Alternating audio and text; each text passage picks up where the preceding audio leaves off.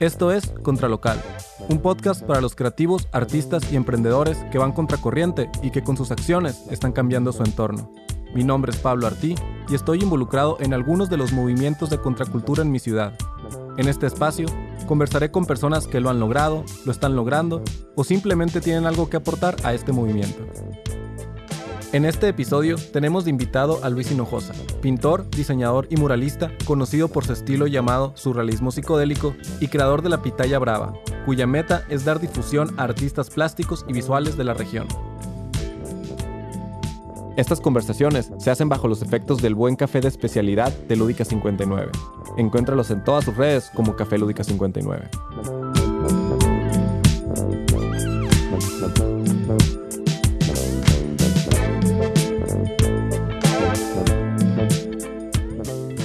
Soy muy celoso, güey, con, con quién tiene mi obra, güey, de, de a quién se la doy, quién la compra, a quién le vendo, a quién no le vendo. Me ha tocado, güey, que me habla gente, oye, güey, ¿tienes piezas? Y yo, no, no tengo. Y con pinches 20 piezas, güey, en, en mi cuarto. Ah, güey, o sea, no, güey, no tengo. rechazas ventas, digamos. Ujú, o sea, sí, sí, sí. ¿Por qué? Quiero que las tenga alguien que sí las, las va a apreciar, güey. Ok. alguien que las va a cuidar como oro acá, en vez de alguien de que, ah, sí, lo... Tengo un lo- hinojosa porque tengo un hinojosa. Ajá, sí. Ajá. Pues es el chiste de, de comprar una obra, sentirte Ajá. orgulloso, sentirte como partícipe, partícipe, ¿no? Como, como dueño de la obra. Eh, la creó otra persona, pero la pones en algo que se vea mucho, donde te representa. Ajá. ¿Qué digo? Hay de obras a obras. Hay unas obras tuyas incluso que podría poner en la sala. Y hay unas que digo, no, esta no es para la sala. Esta es, esta es para el estudio. O esta es para el cuarto, por ejemplo. Sí, una vez, güey, me tocó hacer una exposición en, en la Barber y Spa. Y llegó uno de los Burs, no me acuerdo cuál es, son un chingo. Y llega uno y, y ve las piezas y me dice, güey, me encanta esa pieza, güey. La quiero comprar, la quiero tener, pero no puedo comprarla. Yo, ¿cómo se puede comprarla, güey? ¿Estás cagado en feria? Sí, puedes. Y dice, no, güey, es que no la puedo comprar. Era un, un grabado, güey. Donde estaba una persona con unos tulipanes y tenía en la cabeza, güey, tenía como un tipo gusano gigante y tenía un listón que decía, las voces en mi cabeza no paran. Y era un grabado. Y este vato, el de los Burs, me dice, eh, güey, es que está muy chingona, me encanta, la amo, güey. Pero ¿dónde puedo colgar esa pieza, güey? No la puedo poner en mi despacho porque van a venir los clientes y la van a ver y se van a quedar de qué pedo, güey. Como que las voces en tu cabeza no paran, güey. ¿Cómo te voy a contratar? No sé qué, a qué se dedica el vato, pues, pero de que el cliente podría decir de que, eh, güey, no, no quiero estar contigo por esa pieza. Porque Obregón es muy así. Y luego me decía también, y si no la pongo en mi despacho, pues la podría poner en mi casa. Pero igual van a venir mis hijos y me van a decir, oye papá, ¿por qué las voces en tu cabeza no paran? ¿Qué pedo? y a fin de cuentas, pues no la compró. Me dijo, no, es que me gustaría tenerla, la amo, pero pues no, no tengo dónde colgarla. Qué denso. Y digo, habla bien de- en algún aspecto de la persona que se, se metió totalmente en, el, en, la, en la obra, pues y le causó un eso que dio el conecte y que además está cuidando la manera en la que está expuesta. Supongo que tú prefieres que tu obra no esté en un lugar donde la van a juzgar así de, de que nomás van a leer el texto y, ay no, el texto, en vez de ver como todo lo que trae, ¿no? Claramente. A huevo, güey. Sí, de repente pasan cosas bien interesantes en las exposiciones, güey. Una vez, mi, mi mayor orgullo, güey, mi mayor logro, es que estaba exponiendo en biblioteca y pues fueron personas. Y de repente se acerca una, una señora llorando, güey, acá. Y yo, ¿qué pedo, güey? Y me dice, oye Luis, y yo, mande, está bien chingona la pintura que tienes. Y yo, ah, gracias. La vi y no sé, güey, me dio el sentimiento y empecé a llorar. Y estaba llorando, güey, la señora Guau. acá. Y yo de que, bestia. ¿Te explicó por qué? ¿Supo ella No, por no, qué no supo incluso? por qué, güey. Me dijo, de, de hecho me dijo que no sé por qué, pero la vi y, y me dio tanto sentimiento, no sé si los colores o la forma o qué pedo. Pero empecé a llorar y tenía unas lagrimotas, güey, acá. Qué denso. ¿Y no la compró? No, no la compró. A huevo. Qué loco, güey. Aspiramos a, a sentir eso con cualquier tipo de vehículo de arte, güey. Sí, güey. De hecho, allá en, en Roma, güey, donde están todas las pinturas de, de Miguel Ángel, de todos esos güeyes de Renacimiento, eh, hay un, un efecto real, güey. No recuerdo cómo se llama, que tú lo puedes buscar. Pero la las personas, güey, llegan a, a ver las pinturas de los grandes maestros y se les hacen tan increíbles que caen al suelo y se convulsionan, güey. Ala. Es algo real, güey, que pasa. Qué loco, güey. Qué tan fuerte puede ser algo, ¿no? Y esta historia de la señora, eso pasó aquí en Obregón. Sí, aquí en Obregón, en la biblioteca pública. Ok, ok. Y a- aquí seguro has tenido muchas exposiciones. Eh, ¿Has tenido expo- exposiciones fuera de Obregón? Eh, en todo el estado, güey. Fuera del estado no. Porque ya es un poco más difícil mover la obra. ¿no? Físicamente, moverla. Física y económicamente. Sí. Pero me han invitado a exponer en, en Ciudad de México, en Guadalajara. Una vez, güey, me invitaron a exponer a, a Abu Dhabi, güey. Ok. Y allá sí tienen que es dinero, en los. Emiratos Árabes. Que lo paguen. Sí, güey, pero, o sea... No, güey, de hecho tenía que pagar yo 50 mil pesos para tener mi espacio. Ok. Y el envío corría por mi cuenta y tenía que el- pues que me la reenviaran, también corría por mi cuenta.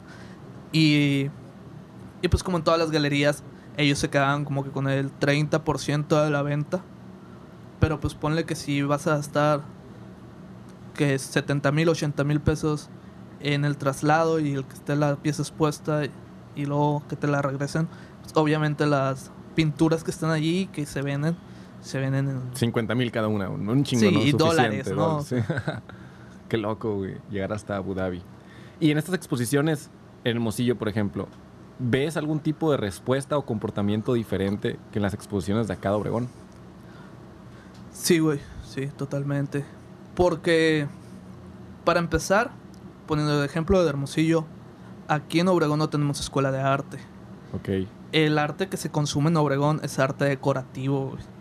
La gente que compra arte, arte en Obregón, lo compran porque se ve bien con las cortinas, se ve bien con el sillón. Sí, sí me explico. Sí, no, no es por el art, no es por lo que representa Ajá. ni por el significado. Ajá, exacto. Órale. Y casi todo, pues, eso es todo lo que se le suele llamar arte fifí acá, ¿no? Que es puring y arte abstracto con hoja de oro, hoja de plata. Ok, y, ok. y es bien vendido, es, son piezas que te cuestan 47 mil pesos. Y son piezas que compran la gente de dinero de aquí de Obregón. Ok, ok. En Hermosillo, güey, que obviamente este tipo de piezas se venden en todas partes, ¿no? Y en todas partes hay gente que compra para porque quiere una decoración más allá de una pieza artística. Pero en Hermosillo, güey, tienen la escuela de arte. Ok. Entonces, eh, Hermosillo tiene más noción de arte.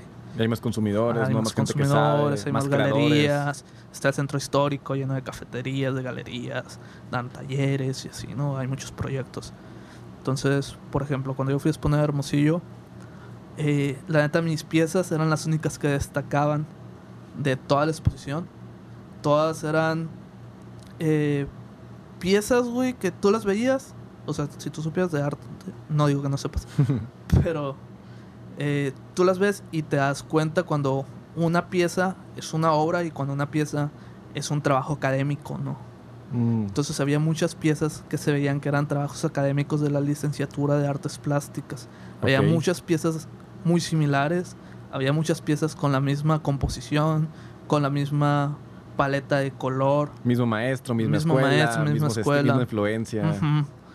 Y pues yo que no tengo nada de eso, que soy empírico, pues la mía sí eran muy diferentes. Y aún así todos los, los espectadores, los que fueron a la exposición, estaban encantados, güey, con todas esas piezas que eran muy similares y que todas eran figura humana y así.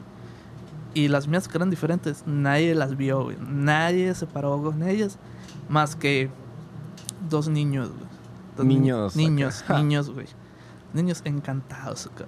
Ok, y llegó una ok. señora, que esa señora eh, es maestra, güey, de, de la carrera de, de artes plásticas de la Unison. Ok. Y se acerca, oye, tú eres Luis Hinojosa. Y yo, ah, sí, mucho gusto.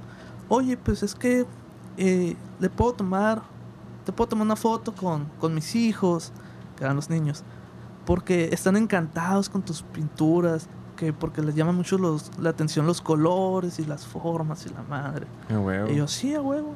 Qué suave. Entonces, el no pasar por un camino convencional, digamos, como en Hermosillo, que entras a la escuela y mismas influencias, te hace crear cosas que son eh, muy, muy, muy, muy diferentes a eso y lo hace resaltar eso. Pa- Sí, para sí. bien o para mal, pero lo hace resaltar, ¿no? Sí, sí, sí. Órale. Y bueno, eh, para pasos atrás, muchos, muchos, muchos pasos atrás, para intentar llegar un poco a lo que sería una historia de origen, ¿cuál fue tu primer acercamiento con el arte? No tiene que ser con la pintura, con el arte que haya sido. Con el arte, mi primer acercamiento tenía cinco años y era una pintura, era una marina. Así se le llaman al tipo de pintura que, que son pinturas del mar, de la playa, el mar, Ok. así. Eh, yo mucho tiempo, mis papás se separaron y mi mamá trabajaba todo el día, entonces yo todo el día me quedaba con mis abuelos y con mis abuelos vivía un tío, mi tío Martín, que ahorita él es artesano, pero en ese tiempo él pintaba y tenía una marina gigante con un marco bien chingón ¿Qué él había hecho? que él había hecho. Que, bueno, él dijo que la había hecho. A mí se me hizo bien chingona. Y yo no creo que la hizo, pero él dijo que él la hizo. Le creeremos. Le para creeremos. Y ahí tenía la marina, güey. Y me acuerdo que siempre le miraba ese cuadro. Y yo, que a la madre, qué chingón. Y le preguntaba a mi tío, oye, ese cuadro, ah, yo lo pinté. Ok, ok. Y yo, ¿y cuándo que no te vi? No, pregunto, yo lo pinté. Ah, Ok. bueno. Y él pintaba más cosas entonces. o sea, sí, él- sí, sí. Sí, él, él pintaba. De hecho, me acuerdo que, que hacía cuadros y él hacía los marcos y todo con baqueta. güey. Entonces al cuadro le montaba la baqueta y sobre eso pintaba. Y a mí y a una prima, tenemos como siete años ya en ese entonces, y nos daba el cuadro y nos decía, váyanse por todas las colonias y toquen todas las puertas, así como los niños que venden tomates o que venden chocolates y así. Y vayan a todas las casas y diles que están rifando este cuadro en 50 pesos el boleto, que soy yo y que la rifa va a ser tal día ahí en la casa. No, Simón. Y yo me iba güey, por toda la colonia, tocando todas las puertas, vendiendo boletos y con el cuadro así que, oiga, estamos rifando este cuadro y la madre. ¿A los cuántos años? A los siete años. Órale. Entonces ya eras vendedor de arte. Sí, ya, güey, eras, siete- promotor y no sabías. A los siete años, güey, sí. Ok. Y, y sí, güey, juntaba como, yo creo que algunos 500 pesos, 600 pesos. Que en ese tiempo, pues, Era un 600 varo, sí, antes era un varo, güey. Sí, pues, yo tenía siete años, estoy hablando hace como 20 años. Ok. Y, y ya llegaba con mi tío. y, no, pues mira, aquí está el dinero, y aquí están los nombres y los boletos y los números de teléfono y todo. Y pone que ya llegaba el fin de semana y pues mi tío les marcaba. Y ahí afuera de con mi abuela, me acuerdo que con mis abuelos, había un chingo de gente y, y mi tío con una con, con un bowl ahí con papelitos. con nomás. papelitos así de que este no, este no, este es el mero. Ah, se lo llevó doña Martina. Y ahí va doña Martina con su cuadro. Y güey, era un cuadro del demonio de Tasmania, cabrón. Decorativos, entonces. Sí, sí, güey, pero, pero pues vendía. Sí, cuadros, vendía. acá, a bien, los siete años. ¿Y tú, cuándo fue la primera vez que tú hiciste algo? ¿Pintaste? ¿Fue ahí con él? Que yo o- pinté. eh, no estoy seguro si fue ahí con él o si fue en la primaria. Porque pues mi tío pintaba y, y yo siempre iba y siempre me corría. Así que, ah, Ah, no. Salte de mi taller Ajá, acá. ajá, sí, de que, de que me, me estás quitando mi, mi espacio, ¿no? Y yo, no, pues yo lo quiero ver. Y, y me acuerdo que mi tío me decía, mira, aquí está una hoja, y aquí está pintura o plumones, ponte a hacer algo. Y ya me ponía a dibujar ahí. Ok. Pero entonces sí te... Igual y, Y- no, no y, te eh, mentoreó, eso, pero te, te decía, toma esto para que hagas algo, Sí. ¿no? Y te digo, eh, eso fue, fue una cosa. También tengo otro recuerdo que no recuerdo cuál fue primero. Que cuando yo estaba como en primero, segundo de primaria, me, me gustaba un chingo una morrita güerita, ojos verdes, que se llama Génesis. Ok. Que de hecho, si lo ves, es- está interesante, ¿no? Que se llama Génesis. Porque. Tu es- Génesis fue por, porque- por culpa de Génesis. Ajá, sí, exacto. y, y yo estaba súper enamorado, güey, de, de Génesis. Y entró un niño nuevo que era alto, flaco, güerito acá. Igual que ella, que era alta, flaca, güerita. y siempre se hacían carrillas de que eran novios y la madre. Y yo de que, ah, me está ganando la Génesis. Y, y este güey dibujaba y le daba dibujos. Y yo de que, pues yo también voy a hacer lo mismo. y, y yo no tenía pues, ni nociones del arte, ni quería ser artista, ni nada así. Pero yo decía, yo también voy a hacer dibujos para dárselos, para eh, estar al mismo nivel del morrito, ¿no? Para entrar a la competencia. Sí, mo, pues, para entrar a la competencia. güey. Y son unos dibujos bien feos, güey. Y yo se los regalaba. Y ah, gracias. Y nunca me peló, güey. Pero te convirtió en artista, Ajá. Qué loco, güey. ¿Eso fue a los cuántos años? Eso fue como a los ocho años. Ok, ok. Y, pintu y no, no dibujar pintura acá te, te estás metiendo. Eh, no, e- era dibujo. Era dibujo. Con mi tío sí era pintura. Ok, ok. ¿Cuál fue un punto donde brinca a hacer algo más serio? ¿Cuándo tú ent- entras a pintura? ¿Fue a lo mejor en clases? ¿Una tarea? Eh, tenía unos amigos con los que, que hacía graffiti y rayaba y así. Y mis amigos pintaban. Y yo también como que medio pintaba y así, pero era más que nada un hobby. Y antes en Desierto Robot hacían exposiciones. Y eran exposiciones de, de arte urbano o exposiciones de diseño, no tanto de arte clásico. Y, y habían expuesto varias personas. Yo nunca había ido a una exposición de arte. Ok. Fue la primera vez que fui a una exposición de arte. Y era una exposición de Ricardo Lancaster, que fue el que tuve la semana pasada en, en Pitaya, ¿no? Ok, ok. Y llegué, los cuadros, güey, pasados de lanza estaban. Los pintaba él y una novia que tenía que se llamaba Melissa Vidal. Y me acuerdo que llegué y yo, a la madre, ¿qué es esto? ¿Qué pedo? ¿Y, y como, como qué sentías? Y- ¿O qué, qué era lo que te, te movía? Y no sé, güey, fue como que Te explotó la cabeza. Sí, güey. Y luego escuchaba a gente decir, no, esos morros son bien drogadictos. De seguro se drogan porque nadie consciente podría hacer algo así.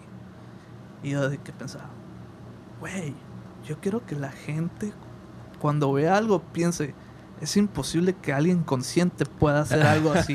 Tiene que estar bajo un estímulo, ya sea de drogas o de lo que quiera, para poder lograr hacer eso de lo chingón que está. Ok. Y yo vi esos cuadros y que, bestia, quiero hacer algo así, quiero hacer algo así. Ok, ok. Y con Y- esa energía, ¿qué, qué, qué haces? O sea, dices, quiero hacer algo así. ¿Cuál es el Me cuál- puse a pintar, güey. Pintar como loco. Y la neta, yo me acuerdo que antes de esa exposición, que le he dicho a Ricardo acá, y Ricardo que, ah, güey, gracias.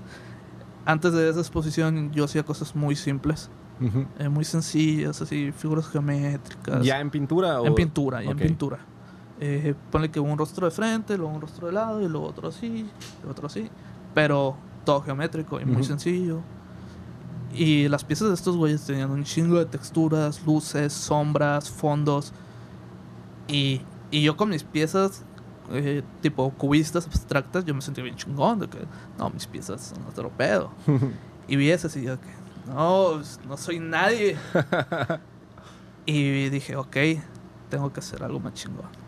ok. Y, y todo lo que tenía, dije, "Mm, esto no sirve. Etapa 2. Etapa. Ajá, Vámonos. sí, chingazo, a sacarlo de la mesa. Y, y me puse a observar la obra de estos vatos.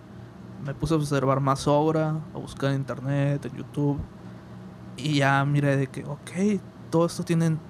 Yo no sabía que se llamaban sombras, ni texturas, ni nada, Ujú. pero yo decía, ok, tienen estos elementos. Tengo que integrarlos yo también. Ok. Todo eso entonces lo aprendiste tú por internet acá. O- observando, sí, por internet. Ok. ¿No tuviste algún mentor o maestro? Alguien que te diera tips, aunque sea. Mm, No, güey, no. Ok. O sea, tenía mis amigos que pintaban. Pero con mis amigos que pintaban era de que, oye, vamos a pintar. Y yo, ¿y qué hago? "Ay, Yo qué sé, ahí están Dale, las latas, ahí están las pinturas, ahí está el cuadro. Ponte a pintar, no me preguntes. Ah, bueno. Y todos nos juntábamos a comer marrochanes y a pintar y una caguama. Pero no había en sí un... O sea, sí había un líder, pero no había... Que- maestro, como- un ajá, guía, Sí, un- pues no había alguien que te, que te dijera, esto es una grisalla, esto es una veladura, esto es una perspectiva, esto es una composición. Eso te lo enseñó Don Google entonces.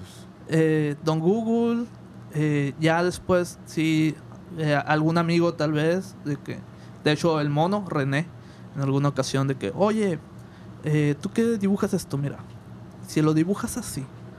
Y yo, ah, tienes ok, razón. ok, ok. Y, pero nomás algo de un minuto, ¿no? De que, oye, ¿y si esto lo haces así? Igual también el Neus, el, el Luis Meleses. Ok. Yo no pintaba con óleo, pintaba con puro acrílico. En alguna vez estuvimos en un salón porque era un concurso y nos dieron un taller. Que igual el taller ese era de que no nos enseñaron nada, güey. Como casi todos los talleres. Sí, el taller era que van a pintar todos y yo los voy a estar observando y si veo alguna falla o algo, ya los corrijo. Pero era muy libre. Y, y yo no llevaba pintura ni nada y ahí veían unas hojas de papel algodón. Y habían óleos. Y el Luis Meleses estaba pintando con óleo. Yo nunca había pintado con óleo. Y me dijo, eh, güey, pues pinta. Y le dije, eh, es que no sé usar óleo. Ah, mira, me dio un, una clase express como de 5 minutos. Ok. De que, mira, este color es esto, esto es esto, esto es esto. Eh, necesitas una barniceta, la haces con 50% de esto, 50% de esto otro. Le das vuelta, bla, bla, bla, bla, bla, bla. Y ya empiezas a trazar y ya dale. Ok. Y yo, ah, ok. Y vi todo, todo, todo, Ya todo, con esa info ya tú lo resolviste Simón, acá. dijo, ok, entonces esto hace así. Y volteé a ver, y ok, lo está haciendo de esta forma. Fierro. Y, y me gustó, güey. Y ya no dejé el óleo. Ok. Y de- desde entonces ya... Ajá, eso fue hace como unos 5 o 6 años. Ok. Y ahí, por ejemplo, en esa etapa, ¿pensaste o fue consciente que ibas a ser artista? O sea, dijiste, lo, voy a- ahora sí me voy a ser artista, me voy voy a dedicar mi vida a esto. Ah, es que güey, siempre tengo pedos con los artistas. No, No me gustan, no me gustan los artistas. ¿No te gustas a ti mismo? No, no me gusta, no odio. Pues sí, o sea, pensaba, ah, me gusta. eh, puede ser algo que alterne con, con una carrera, con otra Algo cosa. convencional. Ajá. así. Sí, pues pensaba que, bueno, me gusta pintar, voy a seguir pintando. Ok, y eso que dices, eh, me cagan los artistas. ¿Qué, ¿Por qué? ¿Qué es? Si, si nos vamos a lo que yo creo que es un artista de verdad, los amo, güey.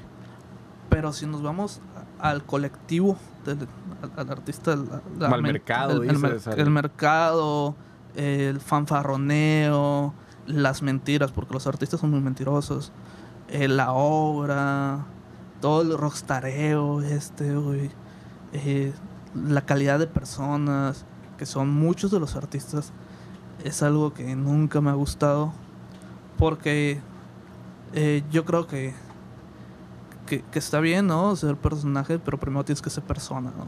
Independientemente del arte, ¿no? Simón, sí, Para sí. lo que te dedicas tienes que ser primero persona y tener valores y todo esto, ¿no? Y ser- buen pedo. Y como que muchos de estos güeyes de- de- del general, Ujú. porque hay muchos muy rescatables, pero como, como que mucho del general de del rockstareo, de los artistas, son personas muy así, muy egocéntricas. Aquí en Obregón, los artistas están llenos de ego. Son muy, muy egocéntricas, o mu- mucha envidia, o muy de yo soy mejor, o de que haciéndole el fuche a las personas, o de que, ay, yo soy artista y soy tocado por Dios, ¿no? ¿Sabes cómo? Y eso debe ser una señal nomás de que el ecosistema artístico de aquí en Obregón no está maduro. Porque te vas a una ciudad como Ciudad de México y hay tantos donde un artista es uno más que existe por ahí, pues, y solo estás juzgando a los artistas en base a sus creaciones, pues, y todo lo demás ya termina siendo ruido nomás. Y si alguien se pone mamón, nomás Ujú. termina fuera de esta, digamos, pequeña comunidad, pues. Entonces, qué raro que aquí se estén haciendo riñas en lugar de apoyarse los pocos que somos, o sea, Sí, es de hecho difícil. sí. Qué loco, qué loco. Y entonces ahí ya, hace seis años, entraste al óleo, no, no, no soltaste el óleo. ¿Y cuándo decidiste o cuándo te diste cuenta que ya estabas viviendo 100% de esto y no estabas persiguiendo otra carrera? Creo que jamás me di cuenta cuando pasó. Igual y no te has dado cuenta Igual todavía. no- igual no me he dado cuenta, güey. Ok, ok. Pero sí estudiaste algo relacionado, ¿no? Eh, sí, pero no, güey. Estudié diseño. Yo quería estudiar artes. Ok. Que no hay aquí. en Que no hay Obregón, aquí en Obregón. Y me tenía que ir a Hermosillo o a Mexicali o a Guadalajara. Entonces, eh, no tenía la economía para irme, ¿no? Y, y, y pues yo pensé, porque por lo general suelo analizar y ver todo, ¿no? El, el panorama antes de aventarme nomás. Y dije, ok, si me voy así, puede que sí la cuaje, pero puede que tal vez haya un 5% de que la cuaje y un 95% de que me quede valiendo madre sin poder pagar renta, comida, trabajar, estudiar, materiales, porque eh, artes plásticas es una carrera muy cara, ¿no? Simón, sí. Y dije, estar yo solo en una ciudad que no conozco, sin, sin conocer a nadie, porque en ese tiempo no había tanto auge de redes sociales, ¿no? O sea, ahorita como sea, te puedes ir a cualquier ciudad y puedes conocer a alguien. Y, o, o incluso ya, ahori- ahorita yo tengo agregada gente de todo el país, yo creo, y de otros países, que a donde sea que vaya, yo sé que mínimo alguien me va a brincar esquina. Pero en ese tiempo no, y dije, me aviento solo, sin saber qué pedo, al precipicio en modo suicida. o me relajo un chingo y veo otras opciones aquí. Ok. Dije, pues bueno, vamos a, a, a relajarnos. Ok. Pero ahí entonces ya habías decidido que querías ser artista, porque ya estaba buscando nomás cómo profesionalizar esto, ¿no? Ujú. Sí, sí, eso fue cuando tenía 18, 19. Ok. Y, y pues me quedé aquí y entré a diseño. Y entré con esta idea de que diseño es arte, que Ujú. es en la que entra un chingo de gente y hay un chingo de gente que al primer semestre se sale porque se dan cuenta que diseño no es arte. Ah, huevo. y, Y es- es- esa mención es importante y podemos aprovechar para elaborar en eso porque eh, di- diseño sí, sí puede decirse que se puede ejecutar de una manera artística, pero a fin de cuentas diseño siempre está resolviendo una, una limitante o un problema que te están dando, que puede Ajá. ser marketing, el funcionamiento de un producto, y el arte no tiene que hacer nada. El arte solo existe porque existe. sí, pues con, eh, con el diseño solucionas los problemas de un tercero. Con el arte solucionas tus propios problemas. Sí, solucionas. Solucionas. Sí, al, al menos los tratas, ¿no? Los Ajá. procesas. Sí, sin duda. Y, y esta, ya que decidiste sí, pues dedicarle tu vida a ser artista, digamos, que estabas buscando esta, esta manera de estudiar o algo así, tu familia, ¿te metió algún tipo de fricción? ¿Alguien te dijo, no, no seas artista, ponte, o sea, estás ingeniero? Eh, mi, mi, mi núcleo familiar, que mi núcleo familiar es mi mamá y mi hermana, ok. que son con los que he vivido siempre. Pues como que eh, es lo que quieras. lo Luis. tuyo. Sí, siempre han sido muy libres.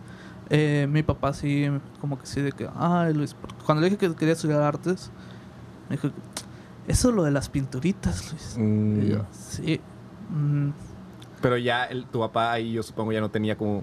La opinión de tu papá no tenía un peso muy grande, o, o, sí, o sí te hizo dudarla. Sí y no. Mi relación con mi papá siempre ha sido complicada. Ahorita ya no tanto. Eh, antes mucho más. Ok, y mi papá lo veía una vez al año a veces. Y vivía a tres cuadras de mi casa. Ok. Y, y sí, mi papá, que no, pues, eh, ¿para qué te vas? ¿Cómo le vas a hacer? Si te vas, no te voy a ayudar. Quédate aquí y veo cómo te echó la mano. Ok. Y, y pues igual pintaba y seguía como con ese estigma de que, ah, las pinturitas y así. Se le quitó, gracias al cochino dinero. Ah, huevo. Es, Porque- es lo que mucha gente, es lo único que mucha gente entiende. Porque eh, el año pasado en pandemia, eh, todo en pandemia yo tuve trabajo. Ok. Eh, a mucha gente ya no tuvo trabajo. Mi papá no tuvo trabajo y vive con su familia. Y en pandemia yo estaba trabajando. Y, pues de repente, muy a la larga, me habla. Y en una ocasión me habló. Y estamos, estamos platicando. Y pues le pregunté, ¿no? Oye, ¿cómo están mis hermanos? ¿Cómo estás? Dice, no, bien. Le dije, ¿tienes trabajo? No, ahorita no tengo trabajo, pero pues ahí tu, tu hermano, un hermano que tengo, Ujú. eh, él está trabajando y pues él, con, con él y con lo de otra hermana, ahí nos completamos. Y ah, ok. Eh, pues yo tengo trabajo. Eh, si ocupas, te Me- puedo me prestar dices. dinero. Ajá. Ah, podrías, yo sí. ¿Y cuánto me puedes prestar? Y chequé la carta que la neta no traía tanto dinero. Eh, Traía, ponle que tres mil pesos. Y le digo, pues mira, traigo dos mil pesos. Te los puedo prestar. Me los pagas luego. No, sí. Y leí los dos mil pesos, güey, y cambió su panorama. Ah. Ah, el artista ahora tiene Sí. dinero, genera. Sí. Él sí tiene trabajo y yo no. Sí, ahora sí compartiendo mis cosas y comentándome. Apoyando Y- el arte ahora sí. Sí, güey. Y mandándole fotos de lo que hago a, a mis tíos de Mexicali. Que, que, ay, Luisito hace esto. y de que, oye, ¿y, el, y eso que hiciste, espérase, ¿me regalas el cuadro? Ok. Y yo, sí, ahí está, te lo llevo. Le regalé el cuadro, el original.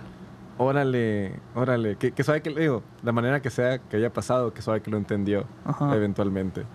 Sí, y ahora pues ya no me hizo nada y me deja hacer. A- al contrario, ahí te, te- te está vendiendo, ¿no? Ajá. Le dices a sus amigos que soy artista. y- Sí, sí, la neta sí. Y, y ve que comparto mis mamás acá. Ok. y saca cura acá. Y, y hasta eso que nunca me ha dicho nada de eso. Al contrario de que, ah, sé con curado con lo que pones y cómo te encanta echarle crema a los tacos. se sabe, se sabe. El, el personaje de Luis Ajá. en redes es, es un personaje muy interesante, la neta. Siempre es muy entretenido. Parece que son memes Oh, todo, güey, yo me río un chingo, siempre estoy feliz. Se, se ve que lo disfrutas, güey. Definitivamente se ve que lo disfrutas. Güey, a veces que me ha tocado, no sé, ir caminando acá en la calle y veo alguna situación y me empiezo a reír, güey, acá un chingo. ah, Porque pienso, güey, lo que voy a poner, lo que va a poner la gente. Ah, Este saco el teléfono. acá. Ah, güey, es un tipo de arte eso, güey. Es como Oh. comedia, güey. Sí, es humor acá. Una vez estaba pintando en la casa de la güera, está haciendo un mural. Estaba aburrido, yo. Voy a ver qué pedo con Facebook. Y saqué el teléfono y puse, güey. Eh, ¿Qué onda, pues? Fíjense que eh, me hablaron de un restaurante, pero pedo. Me hablaron de un restaurante para que pintara un mural de tantos metros y bla, bla, bla. Y me van a pagar eh, con, con un sushi, algo así puse. Y para que me dé a conocer. y, lo, y lo publiqué, güey, y apagué el teléfono, o sea, la, la pantalla, y puse ahí y seguí pintando. Y, y lo abrí, güey, y como unas 100 personas, güey, ya habían comentado acá tirando mierda. ¿Qué de que- restaurante es? Vámonos todos Sí, sobre güey, él, sí, güey. sí, de que tú lo vas a dar a conocer y dinos quién es, le vamos a ir a tirar mierda, lo vamos a cancelar y, lo- y así que, ey, aguanten. Bueno, mínimo es algún tipo de, de apoyo, ¿no? Digo, Ajá. mínimo se organizaron para, para Sí. lograr algo. Sí, y ya me ha tocado que lo hagan varias veces. Ok, ok. Y bueno, brincando a tu arte, eh, específicamente el tuyo. Ujú. Surrealismo psicodélico mágico. Es lo que Qué he bonito leído. nombre, ¿verdad? Sí, suena bien chilo, güey. Eh, ¿Qué es, güey? Eh, ¿Qué significa? eh, eh, eh, Edúcanos. ese, ese nombre me lo, me lo pasó Lancaster, güey, de hecho. Mm, Es una conjugación, güey, de, de, tres, de tres estilos, de tres corrientes, ¿no? Que es el surrealismo, que es lo de psicodélico, que, o la psicodelia, venía entrando dentro de una corriente artística que se llama arte visionario, que es una corriente de los años 50, y lo de fantástico por todo esto de la fantasía, porque soy muy influenciado por artistas fantásticos de, de los 70, ¿no? De mucha animación francesa o mucha gráfica, me encanta la gráfica de esos años, ¿no? Más que nada la de Francia, porque en Estados Unidos se hacía una gráfica muy diferente a la que se hacía en Francia. Eh, mientras en Estados Unidos estaban con Spider-Man, con Thor, Hulk y todos esos, los comerciales. Ajá. En, en Francia ya andan haciendo cosas como el Incal. Ya Menos andaba- comercial, más artístico. Ajá, sí, sí, un poco más artístico, más de fantasía, con filosofía. E, e igual la gráfica es una gráfica completamente diferente.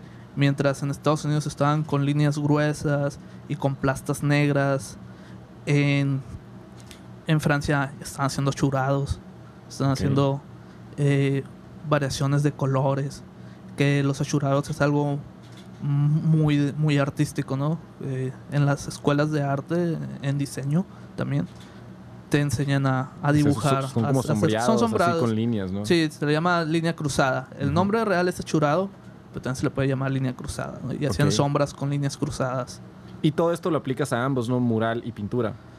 Eh, sí, pero no, es muy diferente. ¿Ok? Eh, mi obra de caballete es muy, muy diferente a, a la obra mural, ¿no? ¿Por Igual, qué? ¿O en eh, qué es diferente? es diferente en el estilo, en el trabajo, en el acabado. Eh, mi obra de mural es un poquito más pop. Ok. eh, Porque viene de comisiones externas. eh, no, no tanto de las comisiones, sino del estilo que manejo. Ok. Y, y, y, por ejemplo, en el, en el mural, aunque sea comisión o no sea comisión, tengo un poquito más de, de libertad, por así decirlo. Yo en el mural puedo ir y pintar una taza, ¿no? Que me digan en un café, píntame unas tazas. Ah, sí, güey, pinto unas tazas. ¿Y qué significa? Nada, son unas tazas. Eso es lo que es. Y ya. Cuenta como decorativo eso ya. Así, cuenta como decorativo. En la obra de Caballete, ay no, ahí sí trato de hacer arte. 100% tuyo. 100% Nadie te mío. dice qué y es lo que Ajá. tú sientas. Ajá, exacto. Ok. Que igual ahorita estoy haciendo un poquito más de, de automatismo. ¿Qué Que, significa eso? eh, es, es una técnica que usaban los, los surrealistas, güey, que se llama automatismo psíquico, que está en el manifiesto surrealista que hizo André Breton, que es el padre del surrealismo. Eh, todas las corrientes tienen sus características, ¿no? Para que una obra pertenezca a una cierta corriente, tiene que cumplir con ciertas características. O, ahorita suele haber mucho desconocimiento de los conceptos. Ahorita una persona ve una taza con ojos y boca y ya, ah, es surrealista. Y no es cierto. O sea, no porque no entiendas algo, no porque no entiendas una obra artística, quiere decir que es surrealista o que es abstracta o que es manerismo o que es rococó barroco. No, todo tiene sus características para poder estar en esa etiqueta. ¿Y qué hace algo que sea surrealista? Lo que estos güeyes, los surrealistas, querían hacer era hacer obra inconsciente. O sea que cuando ellos pintaran o dibujaran, no hubiera un pensamiento racional al momento de hacerlo. Ok. Querían que, que, fluyera que la, pieza viniera directamente desde el inconsciente. Entonces, si tú haces una pieza surrealista y estás pensando, le voy a poner esto, le voy a poner esto otro, va a significar esto, ya no es surrealismo, porque estás quitando de la ecuación la parte inconsciente, que es un pilar fundamental del surrealismo. ¿Y cómo logras eso cuando tienes que pararte a tirar la línea o pararte a tirar la pintura? ¿Cómo, cómo logras mantenerte en ese estado de inconsciencia? Eh, lo que ahorita estoy haciendo, güey, es de que ponle que pongo la hoja y agarro pintura, nomás. Ok. Estar haciendo movimientos, movimientos, movimientos. Y ahí ya ya voy formando. Pero lo estoy aplicando más que nada al fondo.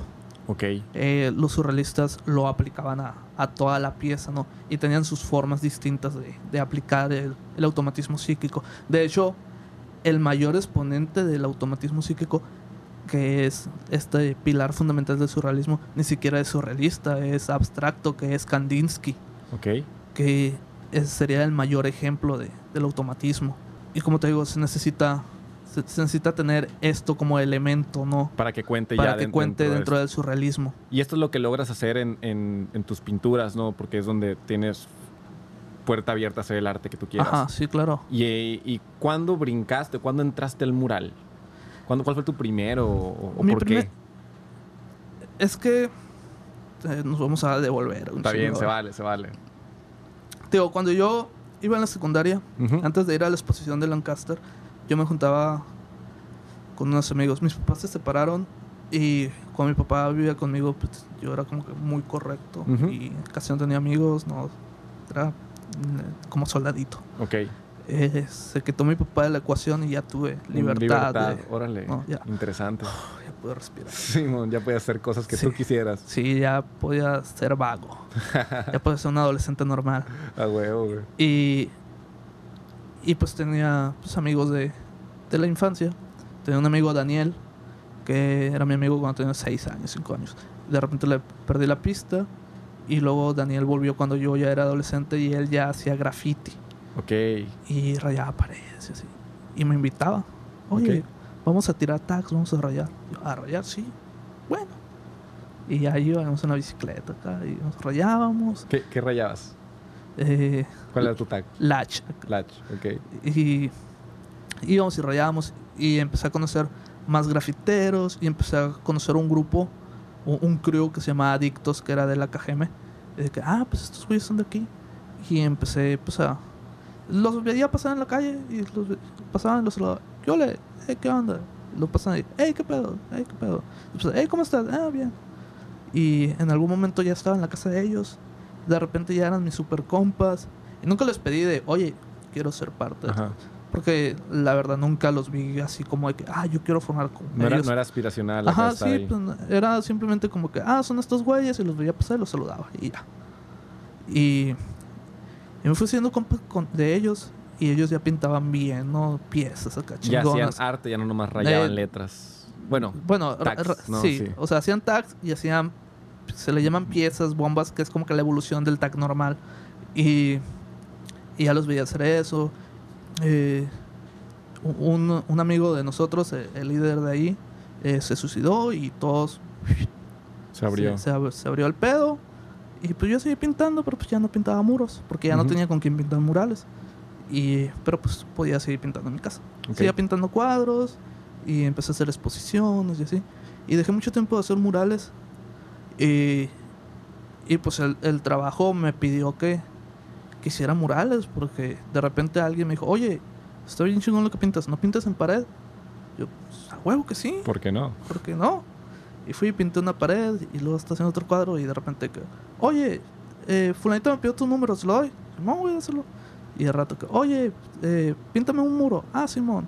Y luego que, oye, eh, fulanito tal me dio tu número porque pintaste en su casa. ¿Quieres a pintar? Ah, Simón. De repente ya tenía varios muros. De repente un restaurante que, eh, güey, ¿no quieres venir a San Carlos a pintar? Fierro. Sí, ¿Por qué no? ¿Por qué no? De repente, oye, güey, ¿no quieres venir a Hermosillo a pintar? ¿No quieres venir a Nogales a pintar? ¿No quieres venir a Guatabampo a pintar? Yo, arre, jalo, jalo, jalo, jalo. Yo, en ese tiempo, cuando se vino, cuando se me vino machine el, el trabajo de mural, que fue hace como tres o cuatro años, en ese tiempo yo estaba en el Mano Negra. Ok. Era, era aprendiz ahí de, De, ta- de de- tatuaje. de tatuaje. güey. Órale. Y, y fui a hacer un mural, güey. Y, y le dije a los de Mano Negra, oigan, ¿saben qué, plebes? Este mes no voy a venir al estudio porque tengo que hacer un mural. Cuando se me termine el trabajo de mural, voy a volver al estudio. Simón, Luisito, ya sabes. Pues no se me terminó nunca el trabajo de mural, güey, y jamás volví al estudio. Ok, ok. Entonces hay un punto de que el mercado te empezó a jalar porque te estaban Ajá. dando ofertas que ya te estaban dando dinero, lo Sí, cual claro. te permitía 100% ahora sí enfocarte al arte. Ajá, Entonces, claro. del mural viene esta posibilidad de vivir 100% de tu arte. Sí y no, güey. Eh, tengo un amigo, José Luis Pellegrín. En alguna ocasión yo estaba en, en el edificio Churubusco con un chingo de hambre, valiendo madre acá. Y sale Pellegrín y me ve y me dice, ¿qué pedo, Luisito? Y yo, pues aquí, güey, tengo un chingo de hambre. ¿No has comido? Y yo, no, ¿por qué no? Porque no tengo dinero. Es que no eres artista, y la madre. ¿Por qué no vendes algo? Y yo, ah, pues es que no se me ha vendido ningún cuadro. Sí. ¿Y qué más haces? De- en cuanto al arte, ¿no? Y yo, Ujú. pues cuadros nomás. No, mijo, pues es que así te vas a morir de hambre. Te tienes que diversificar. Ok. No hagas solo cuadros. Yo, por ejemplo, hago cuadros, hago dibujo, hago retrato, hago grabado. Diversifícate. Ok. Yo, no, está bien.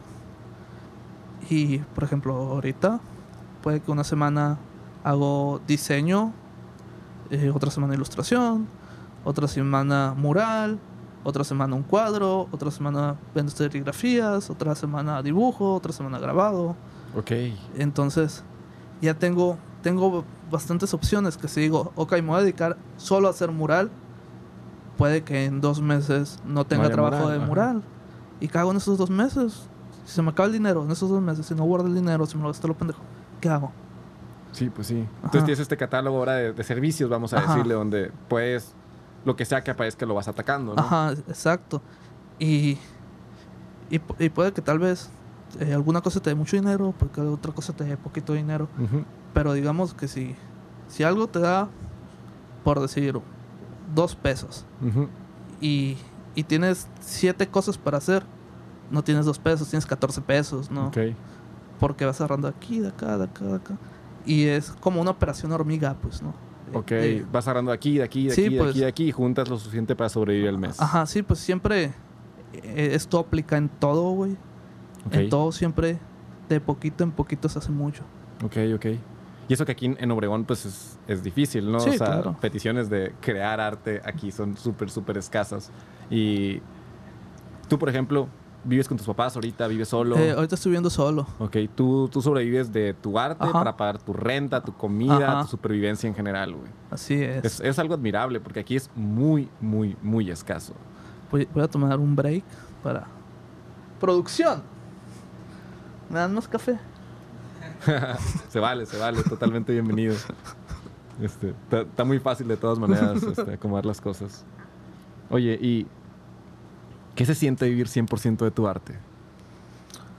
No sé, güey. Es, es algo normal para mí, güey. Es el sueño de muchos, güey. Ya sé, güey. La, la verdad. O sea, ¿qué te puedo decir de qué se siente, güey? O sea, es lo que hago. ¿Qué siente un pájaro por volar? Un político por robar? Un pez por nadar, güey. No se siente nada, güey. Ya está en su naturaleza. A huevo, a huevo. Pero la verdad sí me duele. Sí, sí me duele pensar de, güey, este es el sueño de alguien. Y no es mi sueño realmente. A huevo. Tú nunca soñaste ser No, artista. no, no, no. No, no, nunca, nunca fue mi sueño. O sea, me gusta, me gusta un chingo hacer lo que hago. me gusta también que, que la gente te admire, que, que seas conocido y así, ¿no? Claro que me gusta. A todos les gusta el show. güey. Y, y a todos les gusta no trabajar, ¿no? Ah, bueno. Pero en sí no, no es algo que yo podría decir, este es mi sueño. Yo creo que no podría decir, estoy cumpliendo mi sueño. Porque Pues realmente sabías, no, no- no era, ajá. Sí, yo, sen- yo siento que, que estaría mintiendo. Y a mí me enseñaron a ser una persona honesta. Ok. Y, y la verdad sí pienso de, güey, es el sueño de alguien. Alguien quisiera ser yo, alguien quisiera, am- amaría estar nomás viviendo del arte. Ok, Pero pues así pasa, ¿no? O sea, ¿qué puedo hacer? Nada. Sí, no, no, y aparte no es tu responsabilidad. Ah, Ca- y aparte cada no quien es mi res- responsabilidad, Cada quien ¿no? es responsable Claro. de su propio sueño, ¿no? Claro que sí. Órale. Y si no era tu sueño esto, tenías otro sueño. Eh, mi sueño original Original a los cuántos años? a los cinco años. A cinco años. O, o cuatro. Entre cuatro o cinco años. Mi sueño original era ser pianista. Órale. Y tuve muchos pianos. Compré muchos pianos. Me chingué un chingo de pianos. Y nunca aprendí, güey. Tengo... Soy de manos torpes, güey.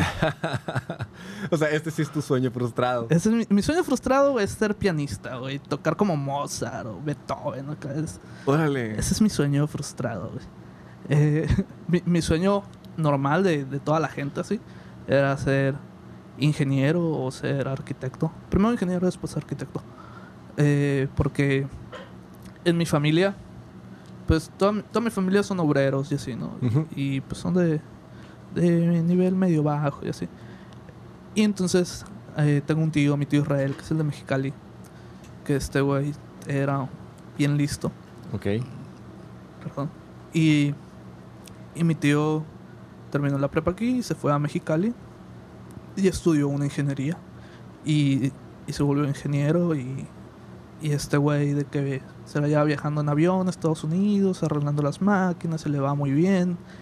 Y en la familia de nosotros, este güey es como que el hijo pródigo acá de que... El que sí hizo dinero. Ajá, el que sí hizo dinero, el que sí lo logró acá. Y, y este tío mío desde los cinco años me decía de que... Porque yo siempre fui muy, muy pila para la escuela. Y, y mi tío siempre me decía, no, cuando tú seas, vayas a estudiar una carrera, vente a Mexicali. Y aquí estudias y la madre. Y pues era como que el top este, ¿no? Mi Ujú. tío. Sí, a y lo que era ingen- aspirabas. Ajá, y acá. era ingeniero acá y yo de que, huevo, yo soy ingeniero como mi tío.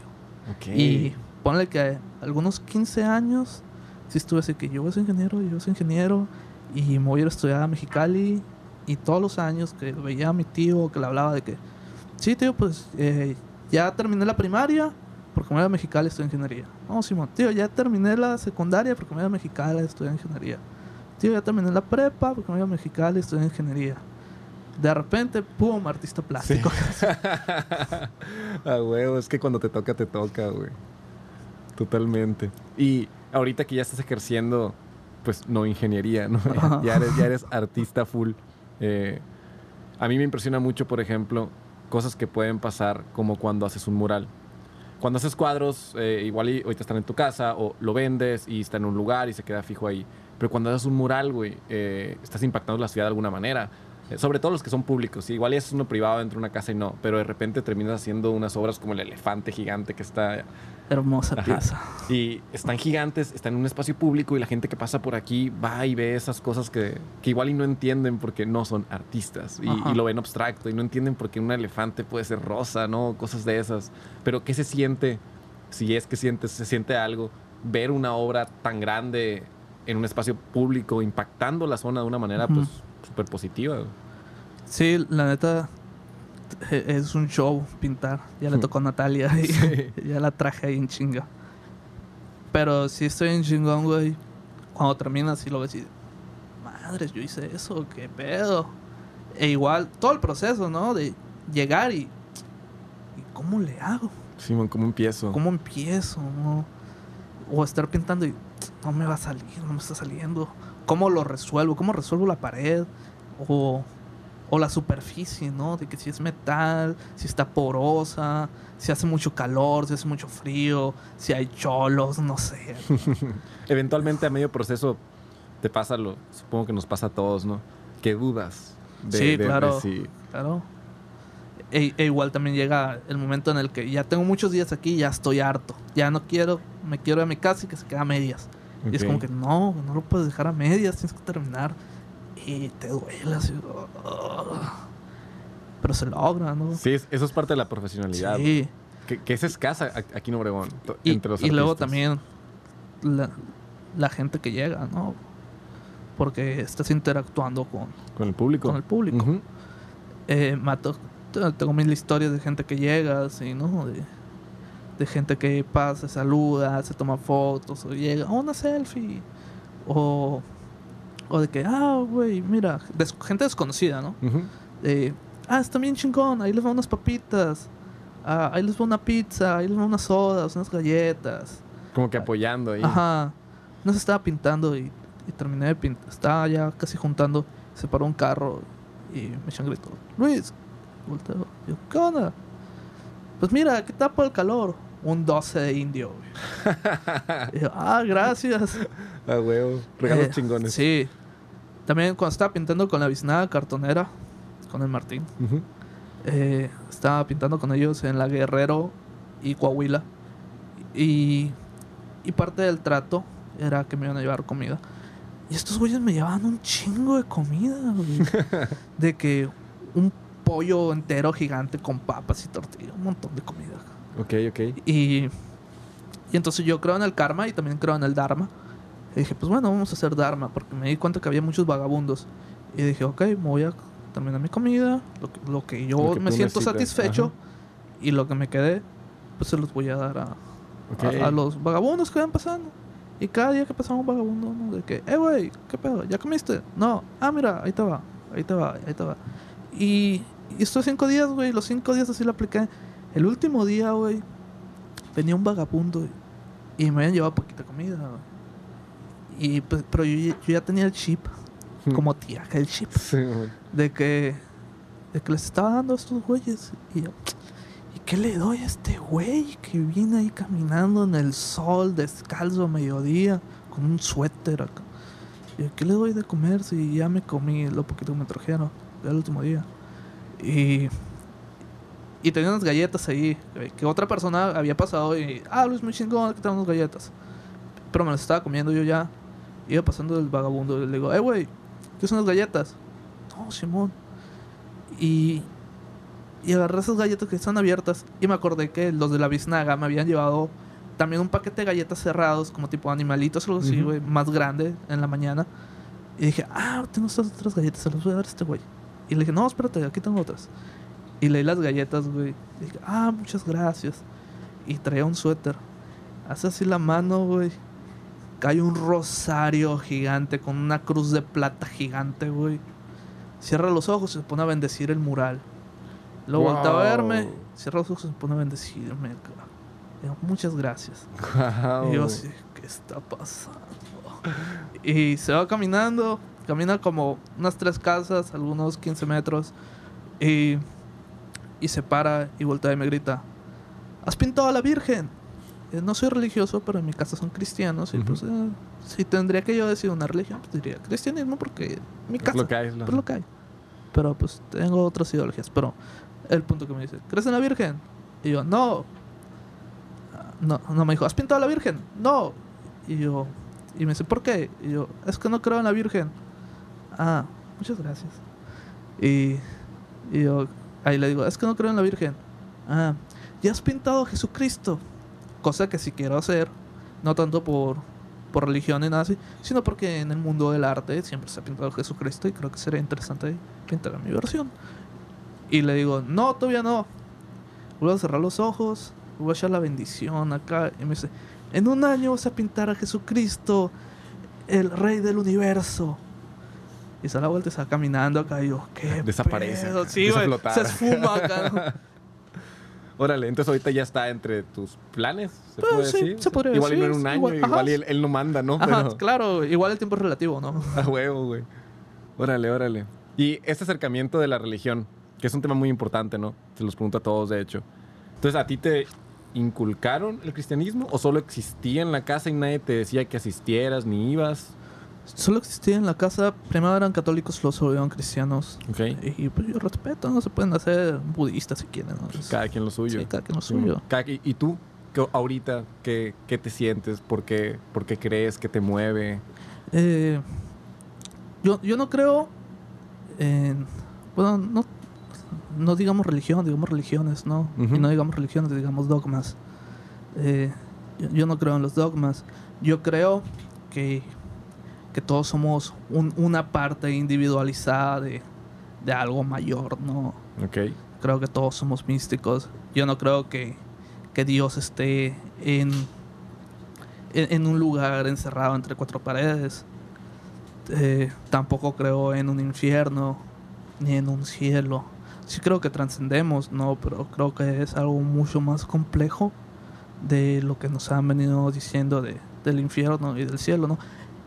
Y, y eso es en base a la religión mayor, ¿no? Porque igual existen como 4.600 religiones, ¿no? Y cada quien tiene su cielo y su, ciel- y su y su infierno diferente. Y hay otros que ni tienen, hay otros que simplemente dejas de existir o que, o que reencarnas, ¿no? Y cómo puedo saber cuál de las 4.600 es la, la correcta, Ujú. ¿no? Y luego tomando en cuenta de que nadie ha regresado de la muerte.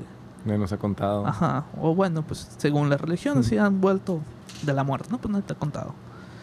Y, y lo más todo esto que existe de, de, de lo que hay detrás de, de los que mueven la- las religiones, ¿no? Entonces se me hace un tema muy complicado. Pero en sí yo creo que todos somos una parte individualizada del todo. Yo creo que todos somos uno. Eh, yo creo que que si viéramos a Dios, güey, yo creo que si tuvieras a Dios se parecería a ti, ¿no? Ok. Eh, también creo que que Dios está en todas las personas y en todas las cosas, ¿no? Ok, ok. Interesante. Sí, y, y así, no sé, es un tema muy...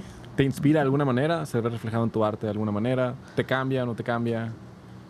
Eh, sí, güey. Está bien raro porque soy una persona muy, muy así, bla, bla, bla, bla, no, muy juguetona, muy risueña. Pero eh, mi producción artística siempre ha sido metafísica. ¿Qué significa metafísica? Eh, metafísica es más allá de, ¿no? Pero eh, metafísica se refiere como a todo esto de, del mundo espiritual, de las sensaciones, de la reencarnación, de lo divino, de lo místico.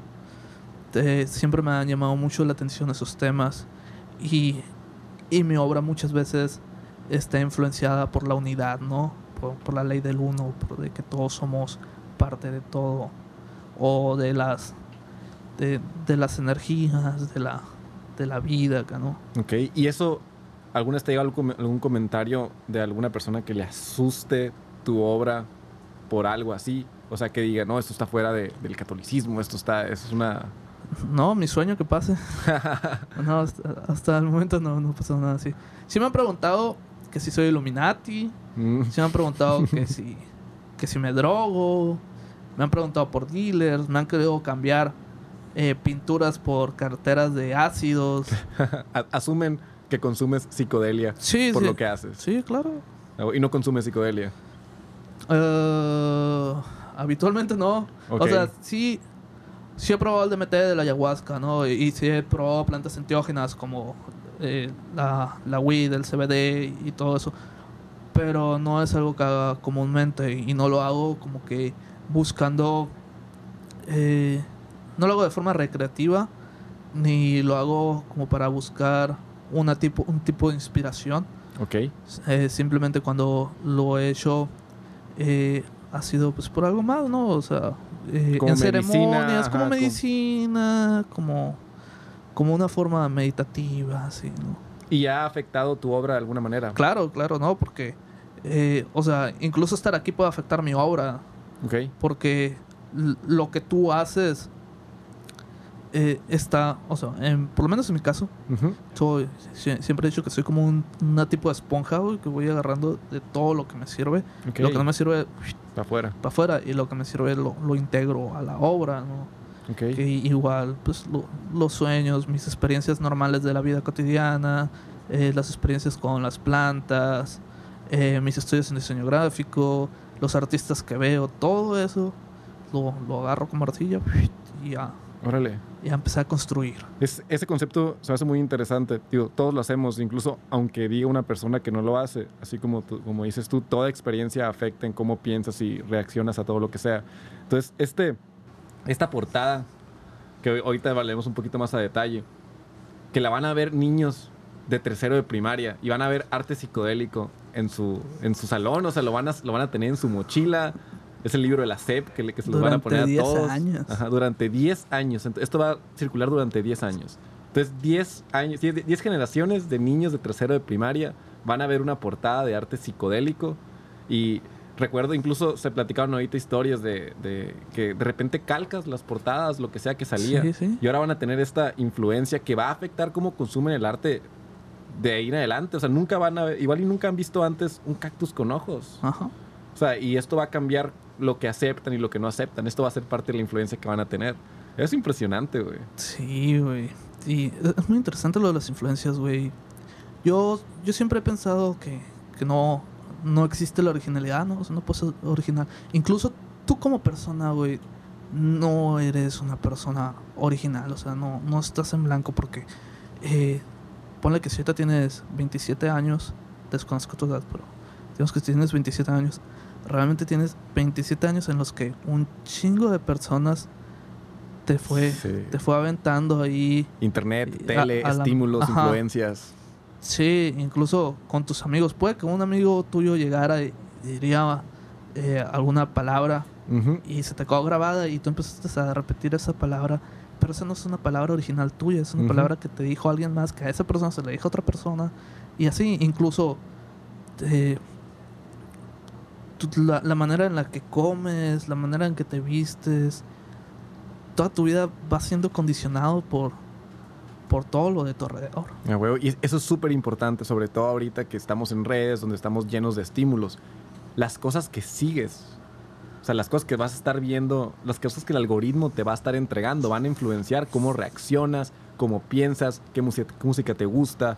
O sea, el hecho de estar escuchando siempre la misma música o que Spotify decida tu descubrimiento y todas las canciones nuevas que tú estás escuchando las decidió un algoritmo. O si tú sigues a alguien que, produ- que produce basura, contenido basura, vas a empezar a aceptar más eso que otras cosas. Es muy importante cuidar qué es lo que te está influyendo. Tienes que aceptar que todo lo que consumes te influye. Se encabrón, ¿no? Sí, güey. Es- está muy denso y casi nadie está cuidando esto. O sea, cuando de- deberíamos de hasta promover una cultura de unfollow, de date cuenta de las cosas que no te están sirviendo y deja de seguirlas. Sí, luego también tanta tanta desinformación que hay, ¿no? Tanto, pues, lo que es el contenido basura y todo eso. uy.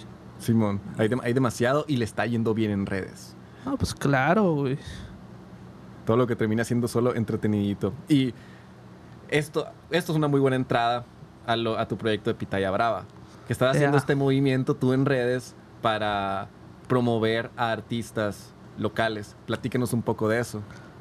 Sí, eh, la, la verdad este proyecto, volviendo a lo de la originalidad, eh, no, no es en sí algo original, ¿no? O sea, aquí en Obregón ha habido muchos proyectos. Y ahorita hay Eh, como cuatro de esos, ¿no? sí, En, e- en este mismo momento. Sí, claro, ahorita en este momento no es, hay, hay varios. Y, y durante los años siempre han salido proyectos así y siempre se abandonan. Y, y, y- viendo mi proyecto, eh, la verdad mi, mi proyecto es como que una versión de, de otro proyecto.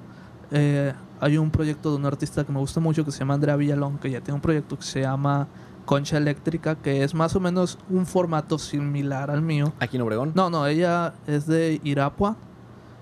Creo que así se pronuncia. Y, y el proyecto pues es de México en Ok. general. Nacional. Sí, es nacional. Y sí tienes como sus 38 mil seguidores. Pero tiene el, el mismo formato de un artista por semana. Eh, la diferencia es que eh, esta Andrea, to- todos los que participan, que los que pueden estar una semana ahí, todas son mujeres. Ok.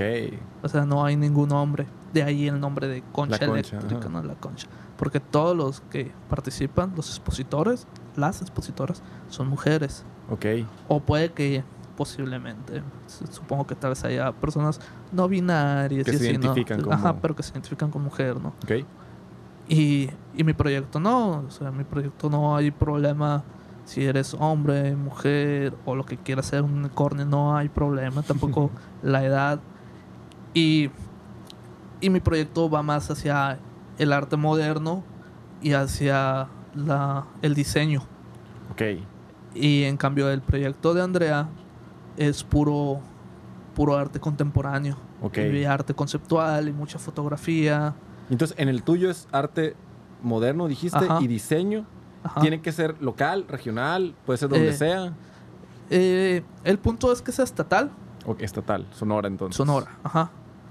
Pero como quiero que sea un proyecto grande y quiero tener muchos artistas, eh, le quiero dar oportunidades a personas de otros estados, pero ponle que el 90% del contenido sea de aquí del estado y el otro 10% sea de, Ok. de otras partes. Por ejemplo, ahorita acaba de terminar la semana de, de Ricardo, de Lancaster, y él es de, de los Mochis, de Sinaloa, Ok. pero igual Es de Eh, la región, está en este sí, circuito de acá. Sí, pues está a tres horas de aquí y Lancaster estudió diseño gráfico aquí en Itson, es potro. Entonces, como que ah, no hay tanto problema. Ok. ¿Y cuál es la meta de hacer la pitaya? ¿Por qué hacerla? ¿Por qué ahorita? Eh, volviendo a las redes, güey, eh, pues yo siempre he tenido, bueno, no siempre, pero digamos que sí, sí tengo como que un, eh, un, un cierto número de, de seguidores, de personas que me ven. Y yo conozco pues artistas de todo el estado, durante 10 años pintando, pues me tocó conocer muchos artistas. Y de repente veo artistas muy buenos que la gente no los ve tanto. Y, y me recuerda, me recuerda esto de, de yo estoy viviendo el sueño de que otras Mm. personas quisieran vivir y no lo están viviendo. Y yo sí, acá. Y no puedo hacer nada al respecto, pero pues tal vez si les puedo dar un empujoncito, ¿no? De, crear una plataforma Ajá, con sí. los contactos que tienes, con el alcance que sea que tengas, como Ajá. poder ofrecerlo a otros. sí, sí, pues así de que, ok, si tengo todo este público de personas, Que están consumiendo que arte, están- de hecho. sí, pues, de personas que me consumen a mí, güey. Puedo decir, ah, mira, tú, güey, que me consumes, aquí está este güey también. Ya si lo agarran o no lo agarran, pues ya no es problema mío, o sea, ya no puedo hacer más. Pero pues, sí, como de que tratar de compartir de... Ok, ok. ¿Y lo estás haciendo tú solo? ¿Es Yo en solo, equipo? ¿Tú solo, solo. todo? Yo solo tú haces todo. la imagen, las La, publicaciones, la los imagen, textos. la imagen me la hizo Isabel Mosqueda. Mosqueda. Ok. Saludos a Isabel. La quiero mucho, la Isabel. Eh, Isabel me hizo la imagen. Bueno, entre los dos, ¿no? Eh, estábamos en videollamada. De que, ¿Qué te parece esto? Ah, chingón. Eh, pero, pero en sí, todo, todo lo hago yo solo. Eh, te digo, me di cuenta de que mucha gente me miraba y había mucha gente muy buena que no los miraban tanto. Dije, pues bueno, igual y, y tal vez logro que le caiga un seguidor nuevo o dos. Sí, sí, sí. Y, y empecé pues a hacer este proyecto y a compartir su trabajo, el de ellos. Y que ha sido muy bien aceptado. Y, y originalmente dije, pues no más va a quedar así. Pero quería apartarme eh, lo más posible del proyecto de Andrea. Ok. Y, y pensé, ok, ¿cómo me puedo apartar más de este proyecto? Ya, ya lo hice así, dándole, da- dándole el espacio a otro tipo de arte, al arte moderno. Ok. Eh, ya lo hice eh, sin, Sin que el género sea sin, un sin que el limitante. género, género sea un, un limitante. ¿De qué otra forma lo puedo hacer? Y estaba pensando, porque de repente me voy. Y, y pensé, ah, pues está chido, es como una tipo galería. ¿Qué hago? ¿Qué hago? ¿Qué hago? Y pensé, ¿y si? Y, y pues tengo amigos en el periódico, güey. Y amigos que, que son los encargados de cultura y que muchas veces no tienen que publicar. Eh, que muchas veces me hablan y literal me dicen, Luis, no tengo que publicar mañana, dame algo, güey, lo que quieras. Te, no sé, güey, que, que en Ciudad de México se vendió fulanito cuadro, dame una reseña güey, de lo que opinas de ese cuadro para poder publicar algo. Órale, entonces hay un espacio eh, menos utilizado de lo que debería. Un espacio disponible para difundir información cultural. Ajá, entonces dije, ok, tengo todos estos artistas y tengo estos güeyes que no tienen que publicar. y, y les mandé mensaje, les redacté el proyecto y todo, lo mandé a un periódico de aquí Y me dijeron, pues lo, voy a- lo vamos a pasar. Ah. Y lo pasaron al periódico, al- a, los directivos. Y me dijeron, ya te tenemos respuesta después de una semana. Y yo, ay, ¿qué pasó? Yo bien emocionado porque eh, hice machín la redacción de todo el proyecto, ¿no? Y de por qué estaría bien que lo aceptaran. Ujú. Y aparte de que iba a ser completamente gratis, ¿no? O sea, yo no iba a recibir ni un peso. Y, y pues iban a tener que publicar Ujú. cada domingo. Y, y, y un periódico me dijo, no, pues, ¿sabes qué? Muy interesante tu proyecto. Queremos la nota, pero no te podemos dar el espacio. Y yo, ah, pues bueno. Claro. Fui, fui a otro periódico y, oh, Luis, muy interesante tu proyecto. Queremos que nos des la nota, pero no te podemos dar el espacio. ¿Qué significa dar la nota y no darle espacio? No Eh, mencionar que es tuya. No, dar la nota y no mencionar el espacio que en el periódico se leerá. Luis Hinojosa tiene este proyecto que se trata de bla, bla, bla, bla, bla, bla, bla, y ya. Y el espacio Es, es, un- que, cada domingo saliera el artista de la semana. Ok.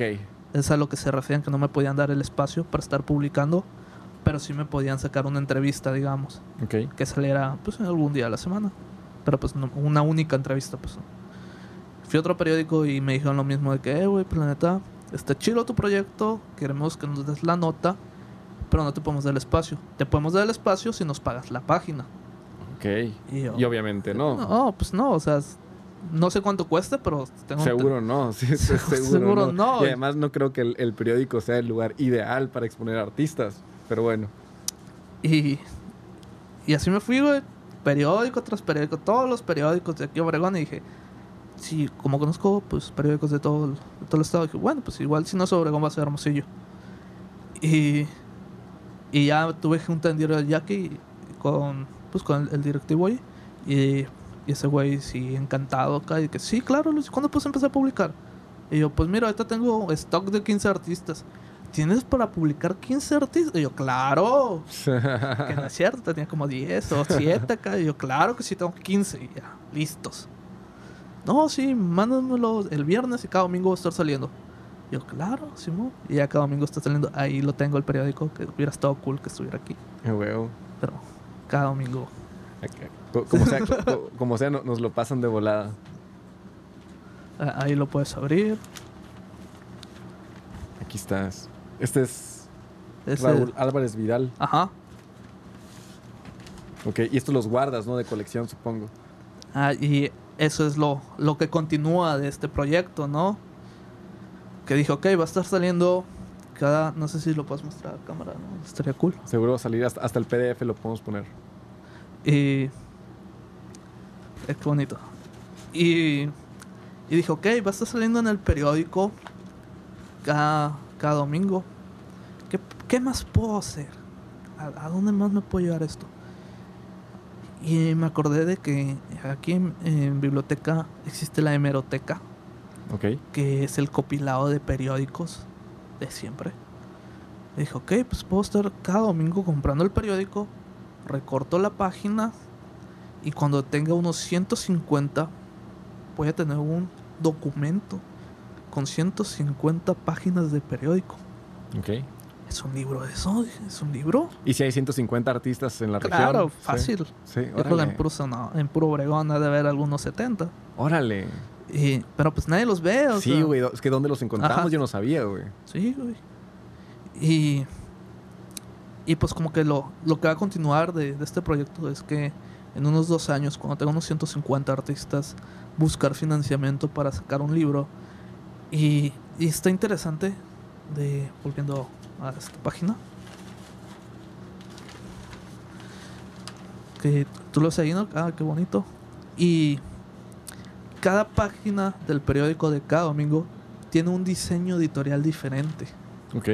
Entonces Va a ser una colección. va a ser una colección, güey. Cada página del libro va a ser una página con un artista diferente, con un diseño editorial diferente, con contenido diferente. Ok. Y está viendo que aquí que sale el artista. Claro. Sale eh, la obra de, de él, ella, artista. Ok. Y, Y una pequeña explicación, ¿no? Ajá, De, de al menos sí. una obra. Sí, y, y por eso mismo de que, ¿dónde están los artistas? ¿Quiénes son? Por eso dije, ok, tengo que poner la obra y tengo que poner el artista. Porque puede que tú vayas a la ley y te pase un artista y no vas a saber que es artista. Y así ya de perdida puedes ir a la ley y ves a un güey pasar y, ah, mira, Es el güey del periódico. es el güey del periódico. acá. ese güey pinta, acá, ese güey dibuja, hace lettering, diseño 3D. Y creo que es importante saber quiénes son los creadores, ¿no? Sin duda, sin duda, totalmente. Y por muchas razones, porque ahorita que un tema que se ha estado tocando en este podcast muy seguido es el ecosistema artístico de Obregón. Y cómo, qué podemos hacer para que la gente que quiere vivir del arte pueda vivir del arte. Eh, y, esto como plataformas para acercar a creadores con personas que quieren consumir su contenido son, son, vitales.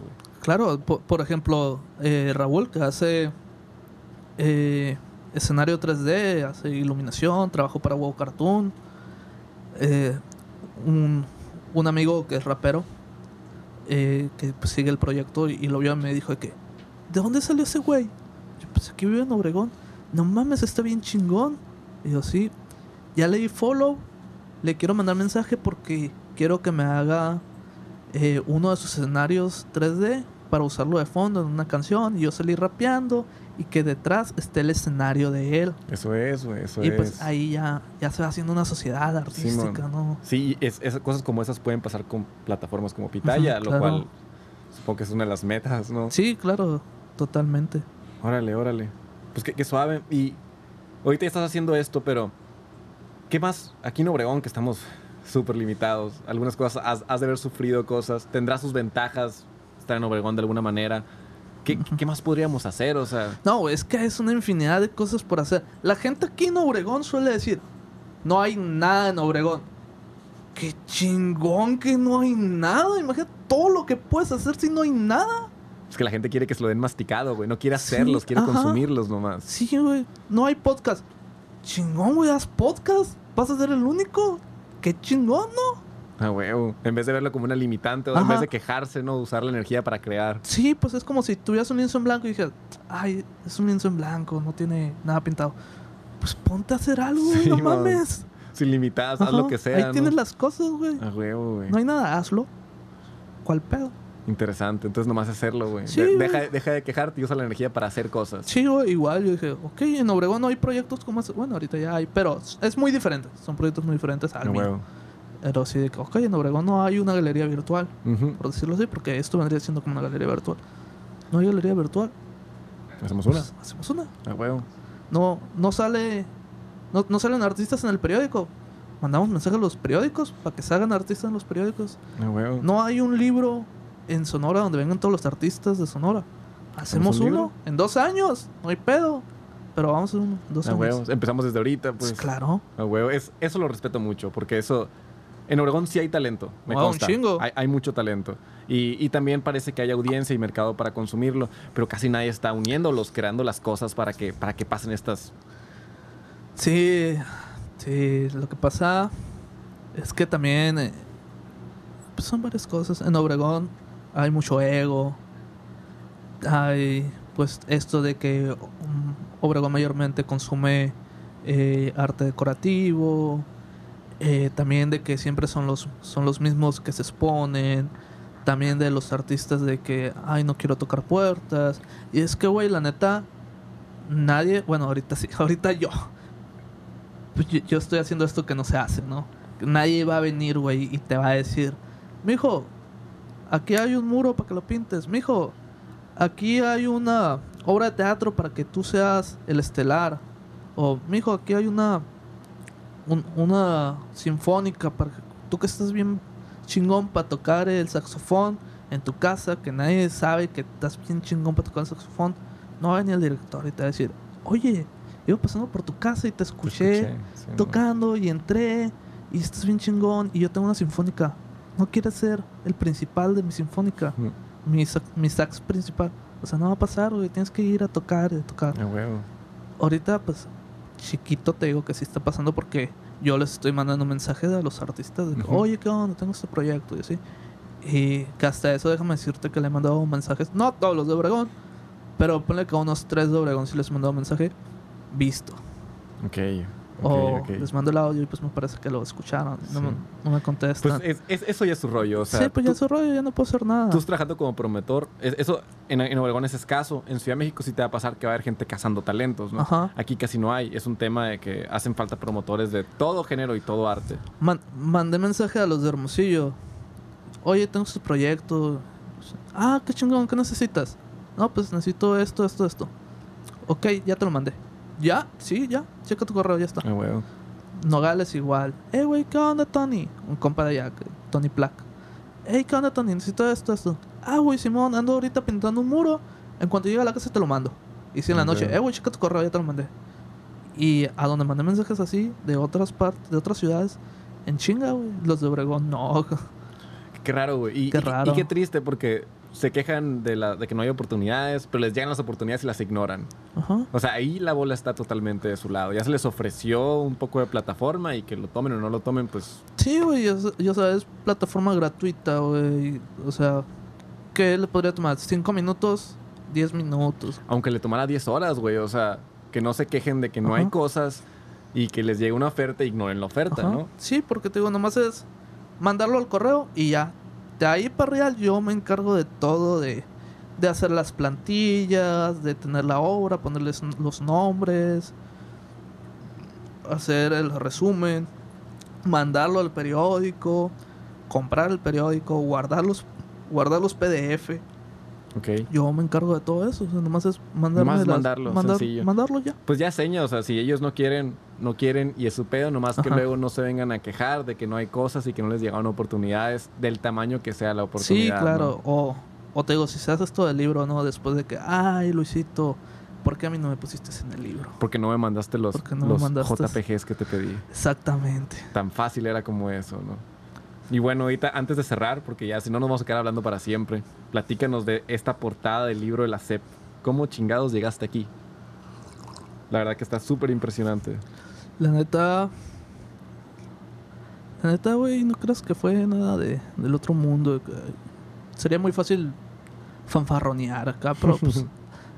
o pararme la nalga con, con ese proyecto. Pero no, la verdad no, simplemente me habló la CEP. Y me habló la CEP porque.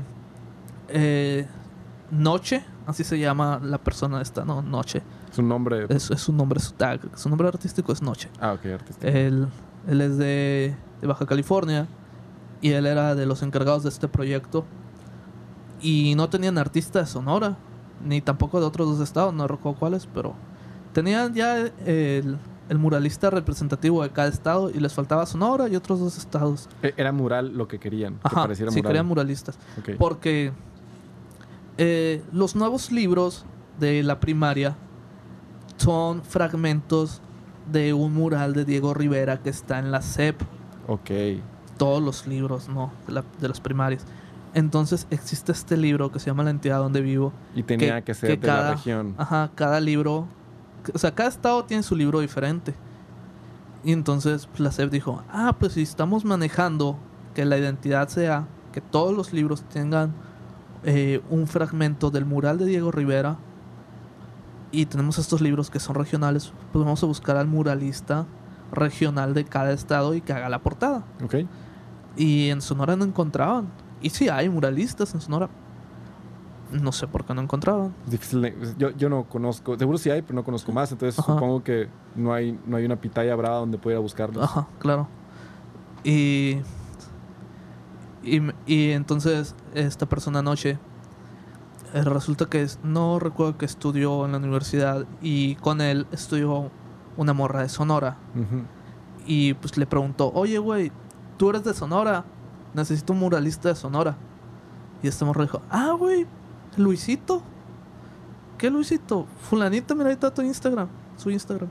Y ella me mandó un mensaje por Instagram de que, oye, güey, ¿te interesa un proyecto? Ah. Así, así, así. Y yo, a huevo que sí. No, y antes de mandar ese mensaje, seguro vio lo que tenías y dijo, Claro. ah, ok, sí. O sea, Claro, si hubiera claro. estado malo, no, no, no hubiera pasado la siguiente etapa, ¿no? Claro, claro. Ok, ok. Y, y pues estar ahí se lo debo a esta persona que, que no recuerdo el nombre, güey, porque me la mencionó una vez. Y, Pero te conectó a esa persona. Ajá, gracias y a la me persona desconocida. Sí, sí, porque me dijo un. No me dijo ni apellidos, güey. Me dijo algo así como que, oye, Ana me pasó tu, tu contacto, güey.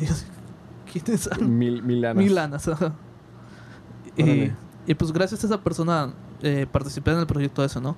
Que si esa persona no me hubiera conocido, pues posiblemente hubieran buscado a alguien más y no lo hubiera hecho algo, alguien de Sonora, lo hubiera hecho alguien de otro estado. Porque los otros dos estados que quedaron sobrando, que no encontraron a, a alguien de ese estado, Lo hizo alguien de fuera. lo hizo alguien de fuera. Qué raro, porque seguro sí existen, güey. Claro que existen, claro. Igual es el rollo de cómo encontrarlos, ¿no? Pero. Porque no existe una pitaya brava. porque no existe una pitaya ahora en cada uno de los estados, ¿no? Así es. Deberíamos hacer hacer una pitaya para cada estado. Órale. Pues qué suave, qué suave que esto va a estar durante 10 años. Qué suave que niños de 9 años, 9, 10 años, entre 8, 9, 10 años, van a estar viendo esto. Que Sí. primero les va a impresionar, o sea, va a estar muy diferente que todo lo demás que están viendo. Igual uno, una que otra papá se puede asustar por esto, y eso sería bueno, no malo. Claro.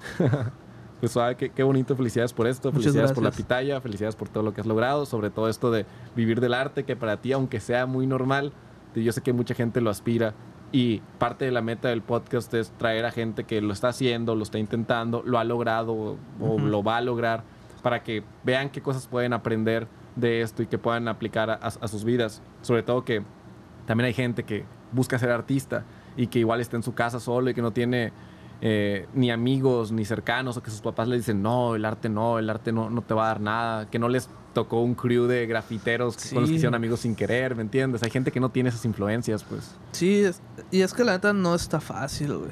No está fácil. Pero pues hay que tener huevos y ovarios para hacer las cosas, güey. Ah, huevo, güey. Sí, eso es- y supongo que no está fácil, ahorita tú lo estás viviendo, de- debe haber momentos duros. este, Claro, güey, claro que sí. pero igual y es más eh, rewarding, es- es más, se siente más como una recompensa que estar en una maquila, maybe, no sé, no he estado, Sí. no, te- no- no puedo hablar de eso. Pero bueno, gracias por venir, ha sido un placer la plática, yo sé que podríamos seguir hablando horas, Un pero quién sabe si la gente se quedaría escuchando tanto, güey. Este, se aprendió mucho. Felicidades por todo esto que has logrado, felicidades por la pitaya. eh, qué bueno que se esté creando algún tipo de contenido que no es basura, como lo mencionamos. Ajá. Cualquier cosa limpia donde la gente pueda aprender siempre es bienvenida. Y, y pues nada, un placer. Muchas gracias. Terminamos.